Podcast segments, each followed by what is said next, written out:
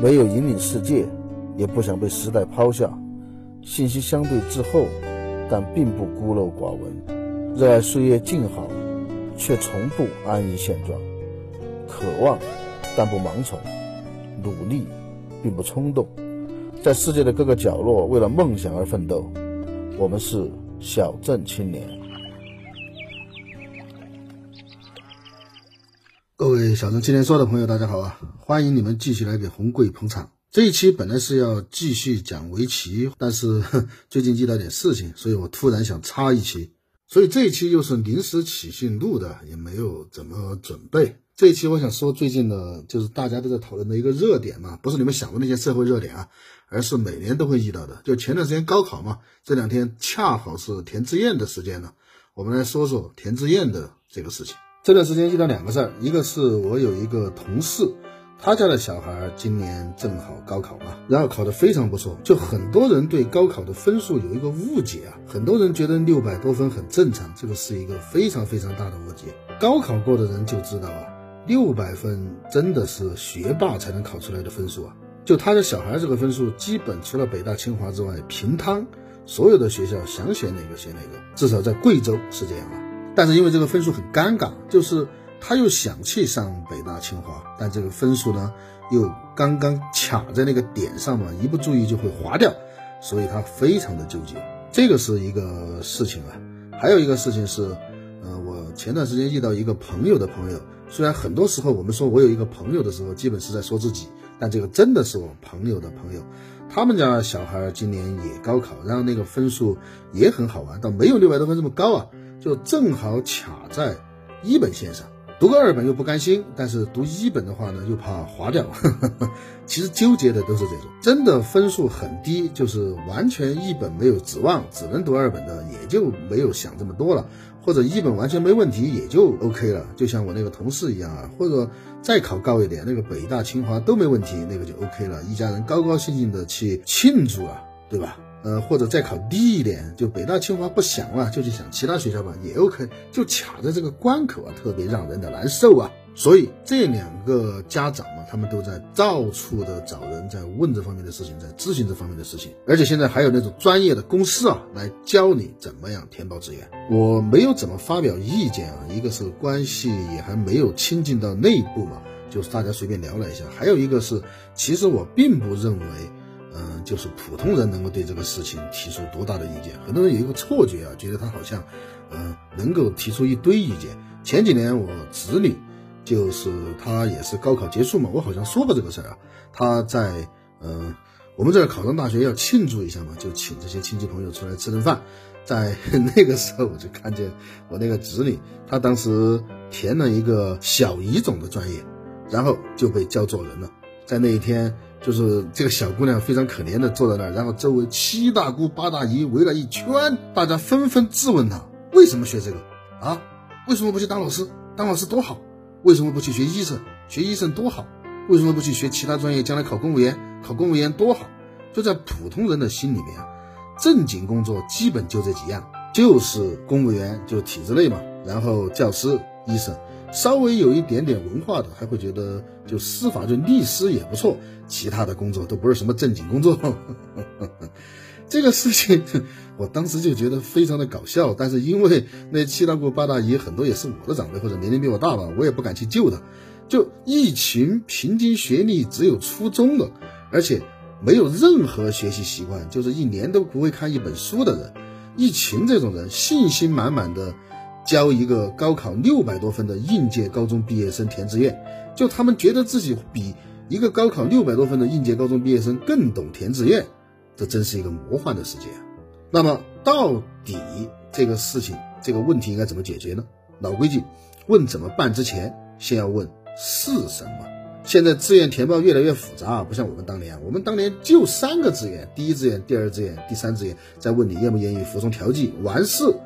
现在，现在基本上分新高考与老高考，从用的卷子就看得出来啊。嗯，我好像在前几期说过嘛，就是今年的卷子比去年少了一张。嗯，去年是八张卷子，今年好像是七张。其中江苏以前是自主命题的，今年并入了新高考卷。分什么全国一卷、全国二卷、新高考卷，另外还有几个省市是自主命题的。基本上，全国一卷、全国二卷的省份就是老高考的规则，而新高考和自主命题的就是新高考的规则。只是基本上啊，今年普遍的说，今年数学超难的那个，那个是新高考卷。有个笑话嘛，说大家以为江苏终于不自主命题了，江苏和大家一起考新高考卷了，结果发现是所有的地方一起考江苏卷。呃，实行新高考规则的省份啊，有这么几个：浙江、上海、北京、天津、山东、海南、辽宁、河北、重庆、湖北、湖南、广东、江苏、福建。这几个地方叫新高考地区。这个新高考地区又可以分成两种，一种叫专业加院校的平行志愿模式，一种是院校加专业组的平行志愿模式，这两种不一样啊。我们先来说一下老高考地区吧。老高考地区叫做院校平行志愿，院校平行志愿基本上可以总结成十二个字，叫分数优先、征询志愿和一次投档。怎么说呢？呃，这样说吧，就是志愿填报这个东西啊。是要两方面来参与的，一个是考生嘛，一个就是学校。考完之后啊，就到填志愿的时间了。现在比以前好的太多了。我们那个时候是先填志愿，大家相当于像盲猜呵呵。现在是知道了自己的分数，知道了自己的排名再去填，那个真的好太多了。分数线公布之后啊，一个省所有的考生按照文史理工分成两类，就所谓的文科理科嘛。然后把这些人按照总分从高到低进行排列。每个院校早就公布了他的招生计划，我这个专业要招多少人，那个专业要招多少人。好，到投档了。首先排名第一的人拿他的志愿来进行投档，他的第一志愿，比如说是这个大学，呃，克莱登大学吧。这个时候一看。克莱登大学还有名额，这废话嘛？他排名第一，肯定还有名额嘛，所以他的档案就被投到了克莱登大学。然后这个叫一次投档，也就是说，他的档案一旦被投到了克莱登大学，那他的其他志愿全部作废，不会再投档了。接着就到排名第二的人了，按照前面的步骤进行投档，投档到呃西太平洋大学吧，然后就这么一直投投投，好，投到第一百个人了，第一百名他的第一志愿也是克莱登大学。但发现不行，克莱登大学总共就招十个人，他是第十一个了，名额已经满了。呃，我这是极度简化了哈，因为还有提前批，然后还有一般来说招十个人，他可能会投十一到十二个档，我这是极度简化了，反正他已经满了，投不进去了，然后就开始检索他的第二个志愿，发现他的第二个志愿是西太平洋大学，然后西太平洋大学还有名额，所以就把档案投到了西太平洋大学，然后就一直投下去，到第一百五十七个人嘛，这个人是个倒霉鬼。他所有的志愿都没有名额了，这个时候怎么办呢？他的档案只能被批回省招生办，等待这个批次的志愿征集志愿。所谓的征集志愿啊，简单来说，指的就是有些学校的有些专业，他要招十个人，但是只有六个人报，那么还空出四个来，这个时候就要优先那些服从调剂的嘛。但会出现那种情况，一个是服从调剂的人也不够，只有两个，还空两个；还有一个是服从调剂的人分数线或者某些要求达不到。另外还有一些专业它是只录第一志愿的，比如说一些中外合作的专业，因为中外合作的专业普遍学费比较高，所以呢。他只录取有志愿的考生，你服从调剂也调不到这些专业上，这么几种可能，他可能空出两个位置来，这个时候他就会在这一批次的录取工作结束之后，向招办来征集志愿，就是你之前落榜的这些考生，如果分数够了，你还可以再填一次志愿，再报这个学校。这个东西建议大家考都不要考虑，一个是你想一下，录不满的那些专业 会是些什么专业呢？还有一个是。有可能第二次的分数线比第一次还要高，因为竞争大了嘛。或者到下一批次志愿再说，这个就叫滑档。有可能啊，排名第两百的人、第两百五十的人分数都没有他高，然后都投到了大学里面，因为人家志愿填得好嘛，而他就滑档了。所以说填志愿非常重要啊。到这一步啊，所有的考生都录取完毕，然后在院校里面自己内部再进行分配。而院校内部分配这个就不细讲了，院校内部分配一般是分数优先或者志愿优先啊。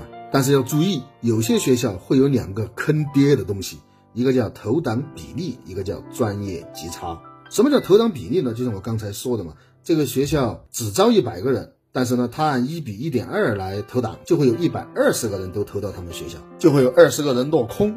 落空怎么办呢？就看你服不服从调剂。国家对于落空的人的退档是有严格的规定的啊，不让学校胡乱退档，但是还是会有很多可能性会被退档。比如说是你分数够了，但是我这个专业要求英语必须在一百二以上，你一百一十九，不好意思退档。还有一个东西更坑爹，叫专业级差。什么叫专业级差呢？就是他看你的志愿嘛，他在他的那个学校的各个志愿里面嘛，他把他志愿排了一个系。你的志愿如果说录不了，录到第二志愿的时候要减去专业级差。我举个例子啊，比如说他六个志愿，他按照三三二一三这种来搞专业级差，我是随便说的。他这个志愿他六百分，这个志愿录不上，录不上，在录第二个志愿的时候就会减掉三分，按五百九十七来和别人比，这个就叫专业级差，这个非常坑爹啊！所以有的时候你明明分数够了，都会被退货，这个时候就显出服从调剂的重要性了。所以为什么所有的老师都会跟你说，一定要选择服从调剂，就这个原因啊。另外还要说的是，所谓的一本二本，其实就没有这个东西。在正确的名称里面，他们叫第一批次和第二批次是录取的批次，所以我们就把它叫成一本二本。因为一般来说，好的大学都在第一批次嘛。但是这个分省，有的大学它可能在贵州省是第一批次，在云南就变成了第二批次。有的大学它的这个专业是第一批次，然后另外一个专业就是第二批次了。你说这个大学是一本？还是二本。我们国家正式的学校的分级，以前是叫重点大学和非重点大学嘛。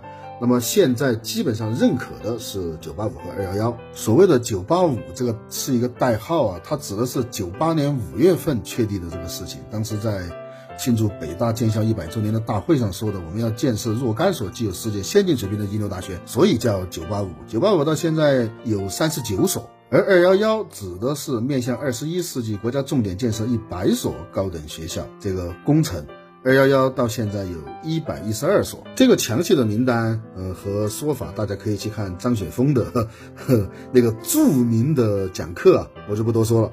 需要说明的是，九八五真的是非常扎实的，而二幺幺其实有一定的水分，因为当时为了保证每一个省必须最少要有一所二幺幺嘛。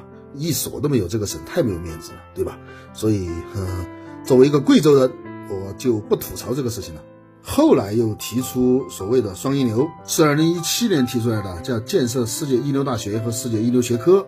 现在世界一流大学一共有四十二所，三十六所 A 类和六所 B 类，世界一流学科有九十五所。然后今年啊，二零二二年又公布了第二轮的双一流大学名单，这次就没有什么。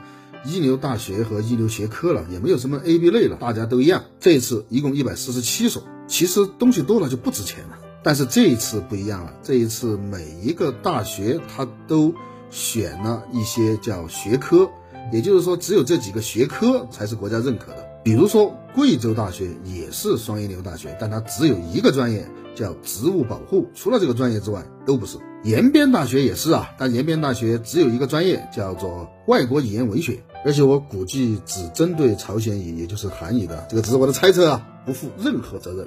只有这些是国家认可的。所谓一本二本，其实呃就是一个约定俗成的一个东西，所以不用太在意这个。下面接着说新高考啊，新高考分两种啊，一种是专业加院校的平行志愿，这个和老高考差不多，只不过投档不是投到学校，是直接投到专业，所以没有专业调剂这个说法。第二种叫院校加专业组的平行志愿，由学校自己按规则对专业合并同类项，把一堆专业合并成一个叫专业组的东西，投档投到专业组，调剂呢也是在专业组内部来进行调剂，这种看起来也没什么，但是因为合并专业同类项的规则是学校自己定的。就是你只要能够自己讲得通这个逻辑就可以了，所以你永远想象不到一些学校的操作能够骚到什么地步。他们可以把风马牛不相及的专业放在一个专业组，反正同类项这个东西嘛，只要用心编啊，不不不，只要用心找，总是会有的。比如说，他们可能会用一个热门专业来带两个冷门的天坑专业，所谓生化环材嘛。这样的话，那个热门专业会吸引很多学生来投档。投档了之后招满了，诶，我调剂我就可以调剂到冷门专业，你不是服从调剂吗？这样就有很多学生被调剂到了招不满人的专业，他的招不满人的专业也就招满了。呃，你还说不出他有任何问题，人家是合情合理合法的操作。另外还要注意啊，有两个东西，一个叫省控线，一个叫一分一表段，还有各个学校的招生简章等等等等等等等等等等。所以高考志愿填报其实是一项专业性非常强的、非常复杂的东西。一个连高考都没有参加过的文化水平不高的家长，或者说是参加过高考但是已经二十多年没有管这个东西了的家长，是不可能搞得清楚现在这些复杂的东西的。而老师又不可能有耐心到真正的一对一的去进行指导，那个可能只是极少数的学生能够享受的待遇。所以现在社会上出现了很多专业的高考的志愿填报公司。我就有朋友在干这个，他自己经常跟我说，说这些家长很好玩，就是他们这个行业是每年大部分时间是闲着的，比如说一二月份那个时候非常闲，那个时候他们一个学生可能两三千块钱就做了，但是没有人来找。然后到现在这个时候啊，那个家长才着急才会来找，但是他一天的时间是有限的，他要预约。然后现在在这个时间段啊，一个学生可能他涨到了两万、三万，但是仍然有无数的家长愿意加钱排队来找他们，这个就是个很魔幻的事情了。找干什么去了？刚才上面所说的这些啊，都是一些技巧性的东西和基础知识，其实不是我想说的重点。这些你在网上随便搜一搜，你就能知道。我也就是花了个大概，呃。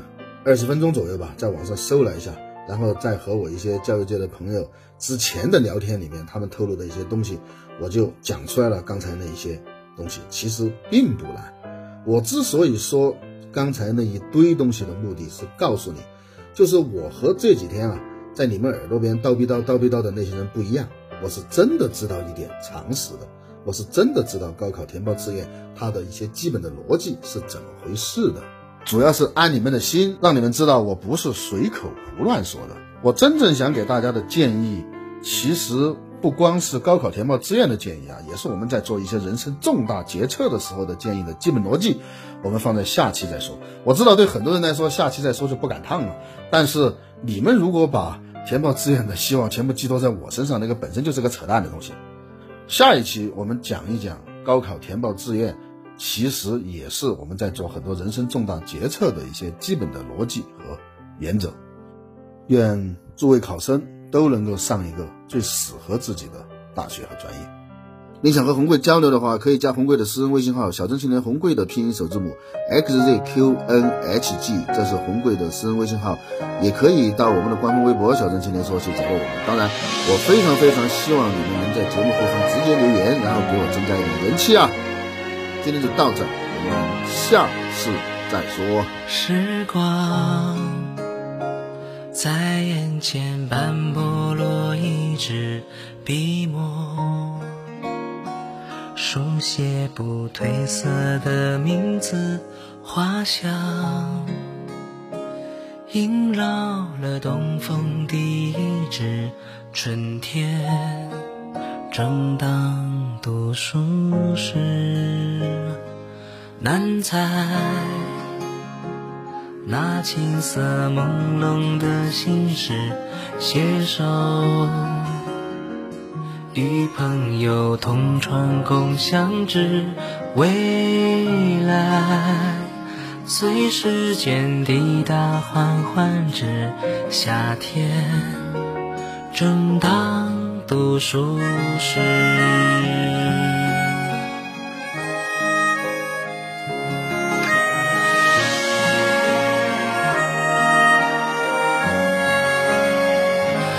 飞鸟搏击长空，迎烈日，人生要向最高处展翅，怕你我。抛掷，秋去冬来，向太平读书时。天生凌乱，我为少年人，挥洒意气蓬勃正青春。清澈眼神，湖畔天真，灿若星